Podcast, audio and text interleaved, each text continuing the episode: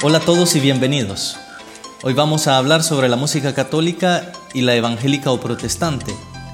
Comencemos con una más de nuestras charlas de fe.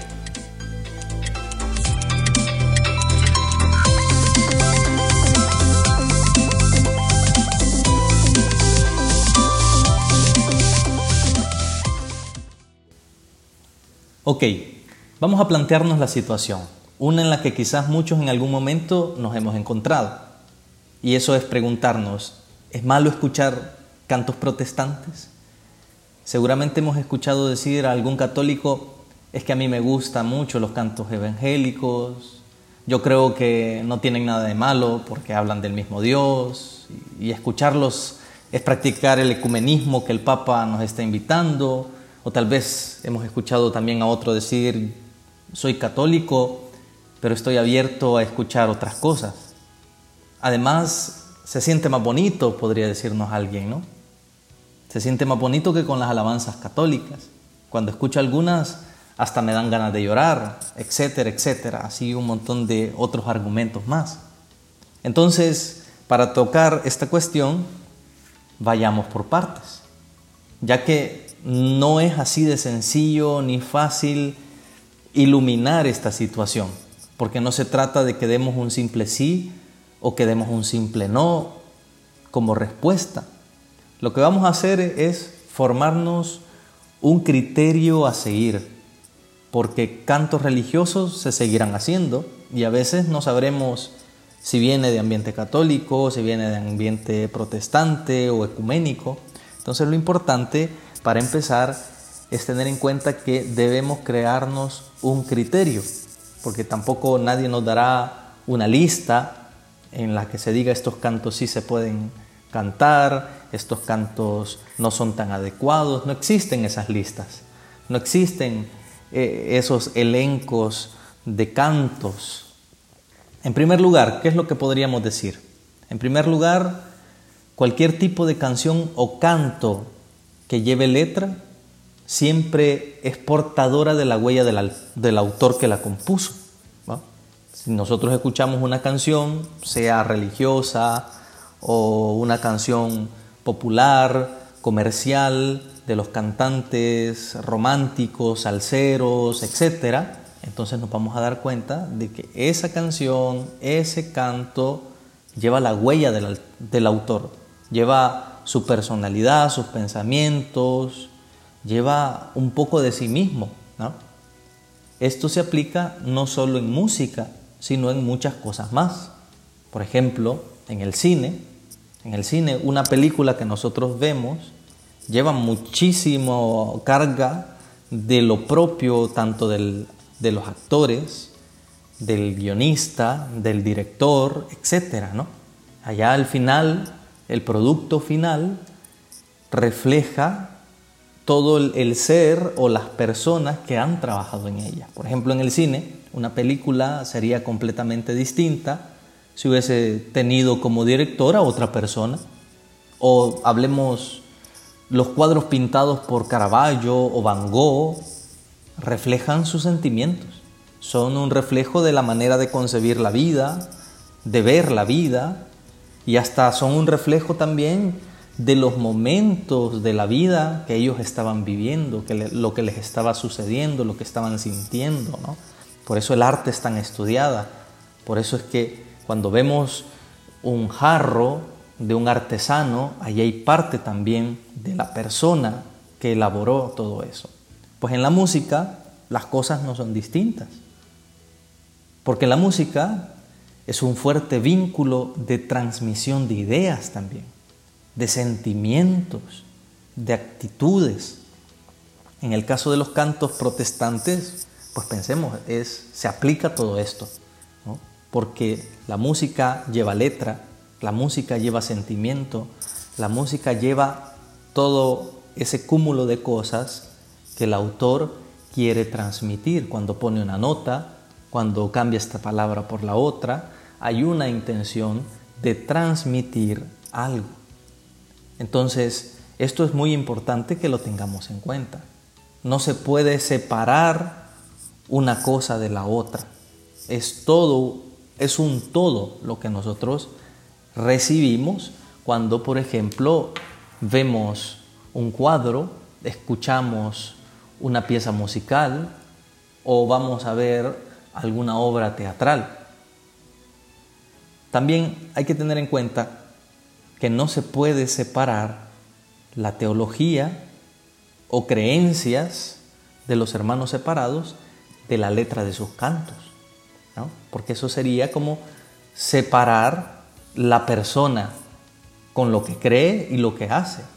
Pensar que uno puede separar la teología, las creencias, eh, la fe protestante de los cantos o de la predicación, pensar que uno puede separar eso sería algo muy ingenuo. En algunas ocasiones, ¿qué es lo que sucede?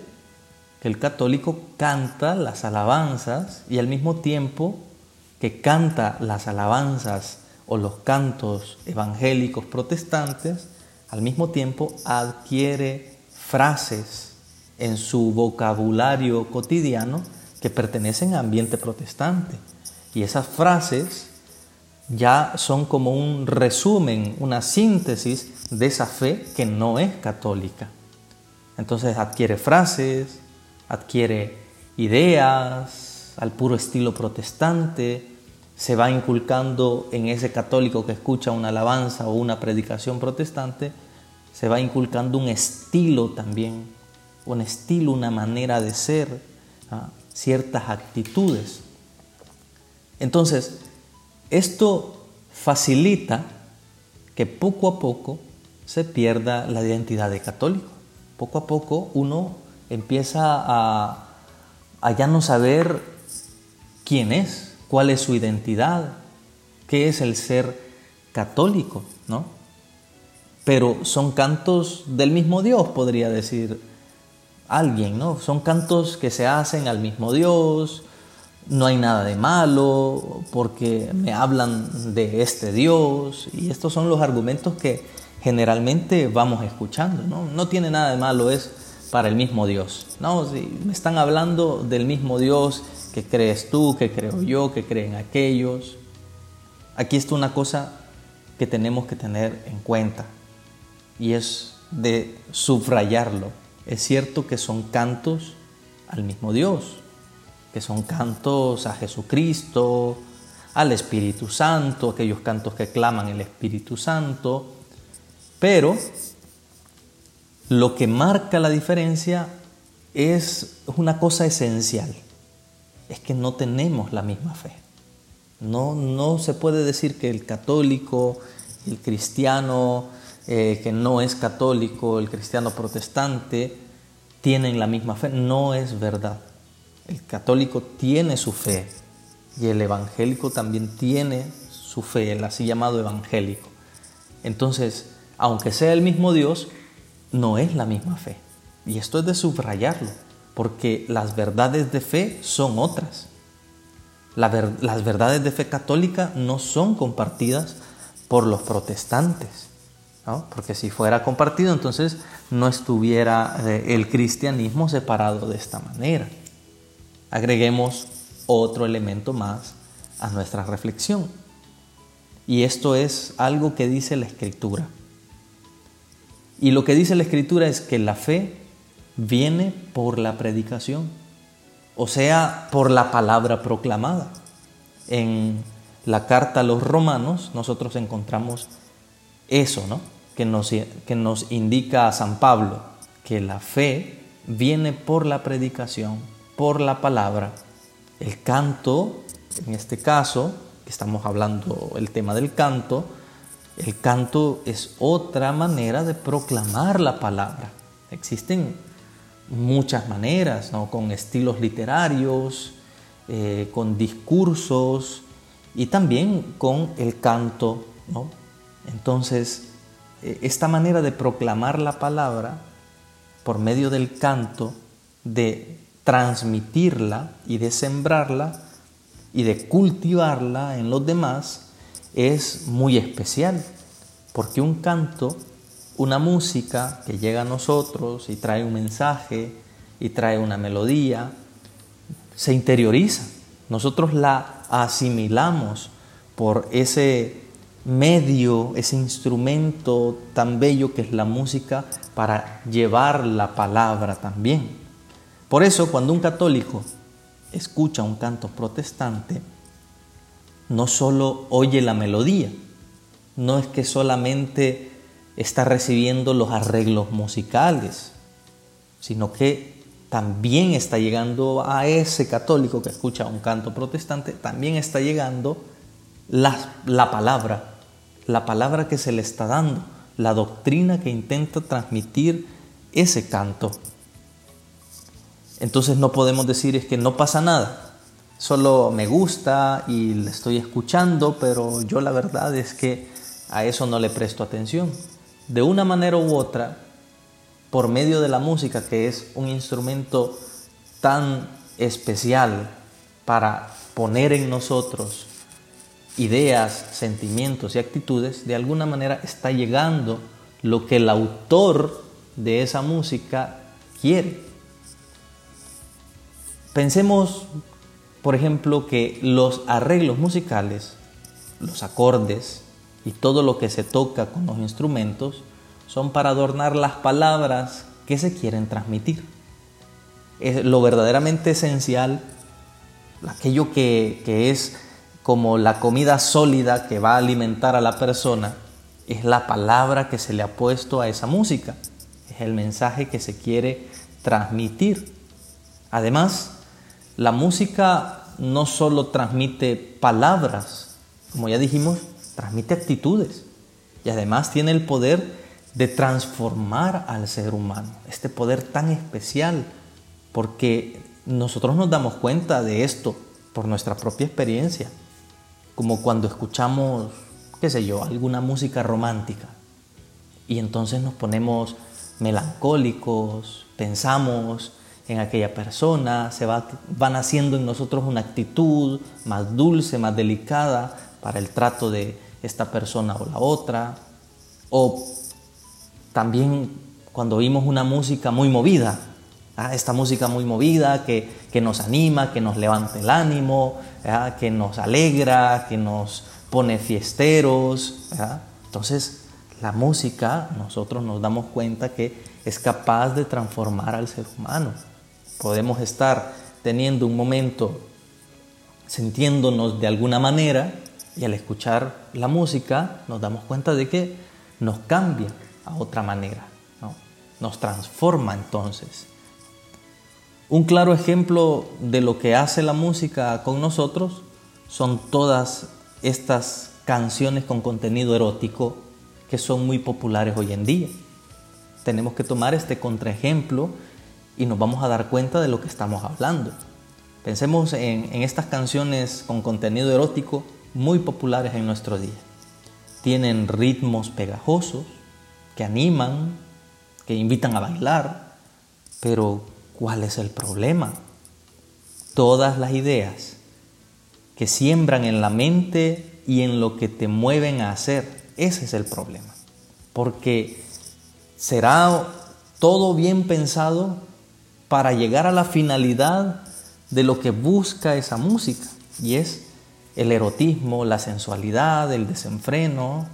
Uno piensa ahora en el reggaetón y todas esas, esas letras que contiene, que ya te van invitando al desenfreno, a la lujuria, te invitan a un erotismo desordenado, ¿no?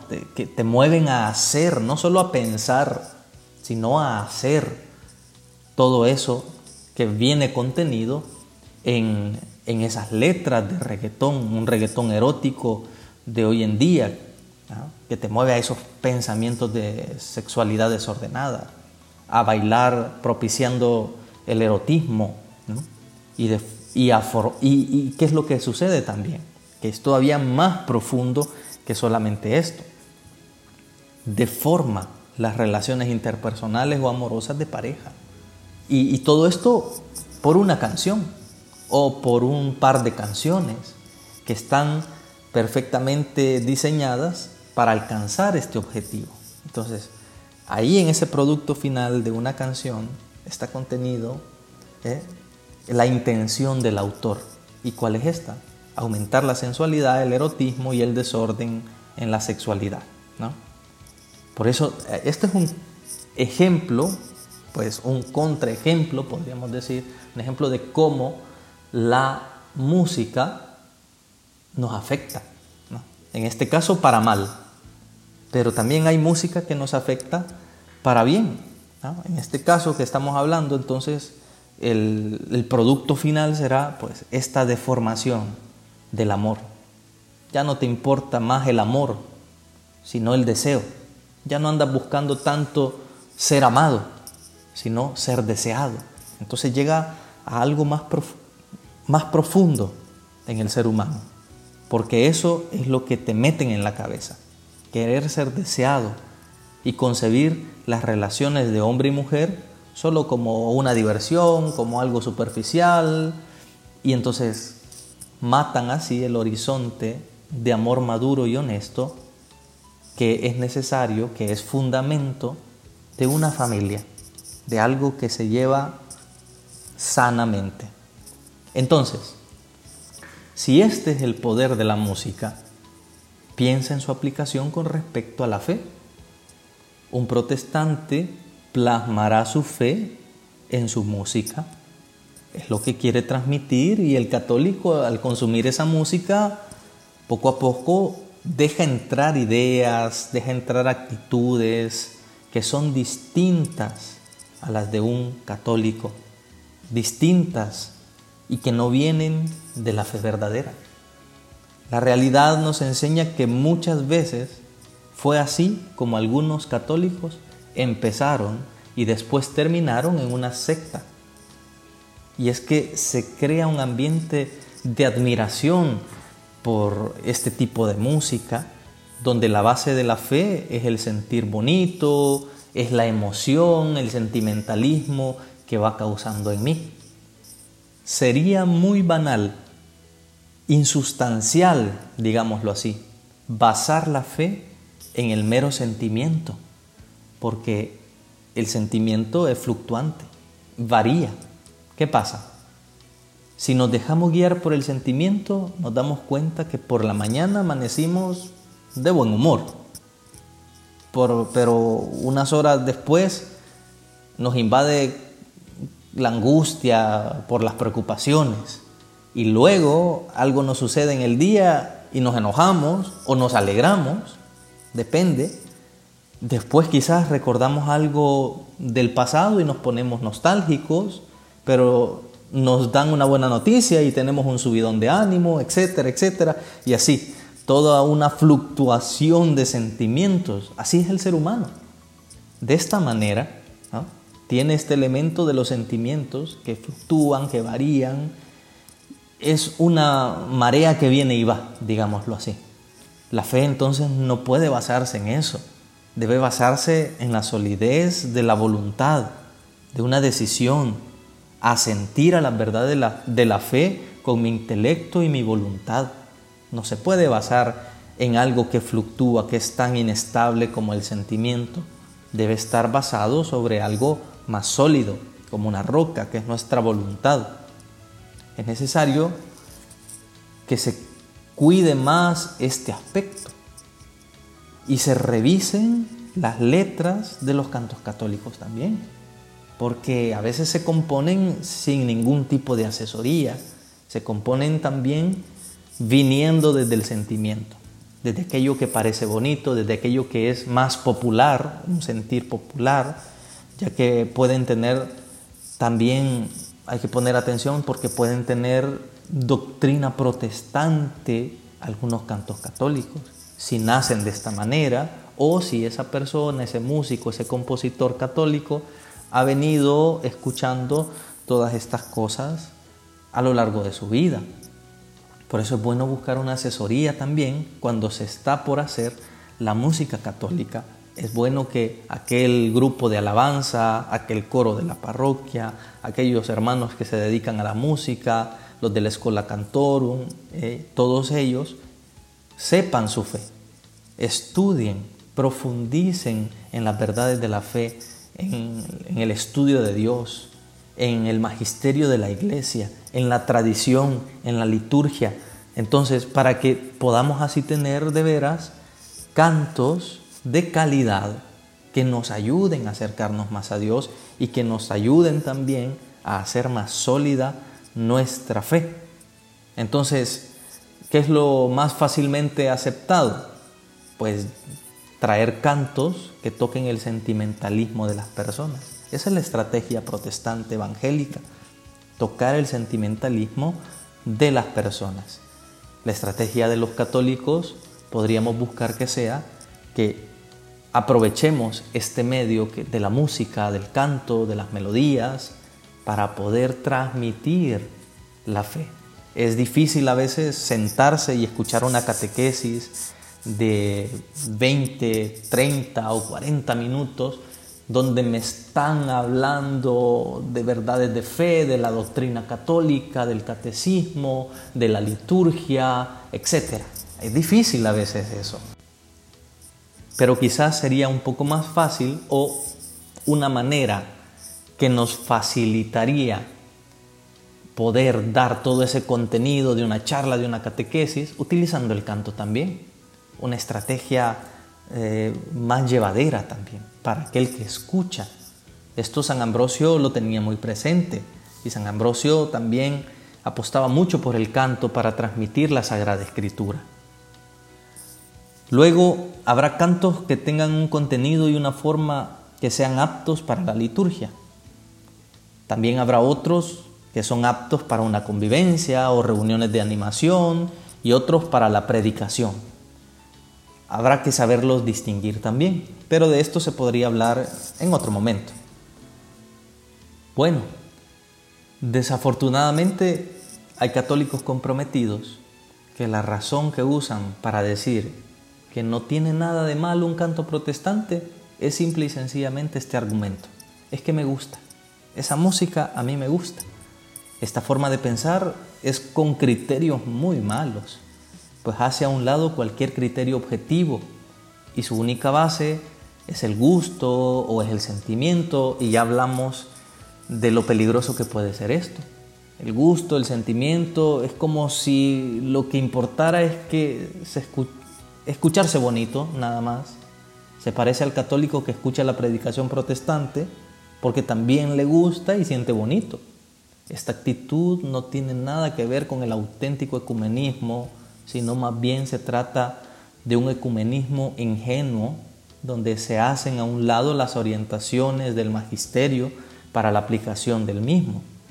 O sea que ese católico que dice esto quizás nunca ha leído la Unitatis Redintegratio, ni la Unum Sint, ni el directorio sobre el ecumenismo, y piensa que está practicando el ecumenismo al oír cantos protestantes es que con razón hay tanta confusión hasta en gente que da un servicio dentro de la Iglesia Católica.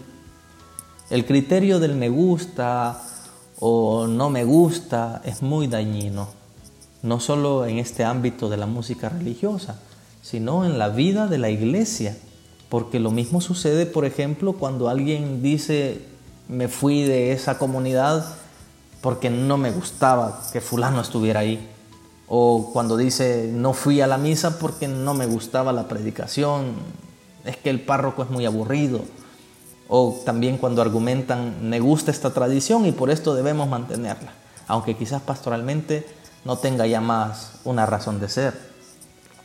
Cuando un católico comprometido escucha continuamente los cánticos evangélicos protestantes, lo que hace muchas veces es divulgar esas ideas, es divulgar las divisiones inculca esas actitudes y puede caer y hacer caer en un fideísmo exagerado que caracteriza a tantas sectas protestantes.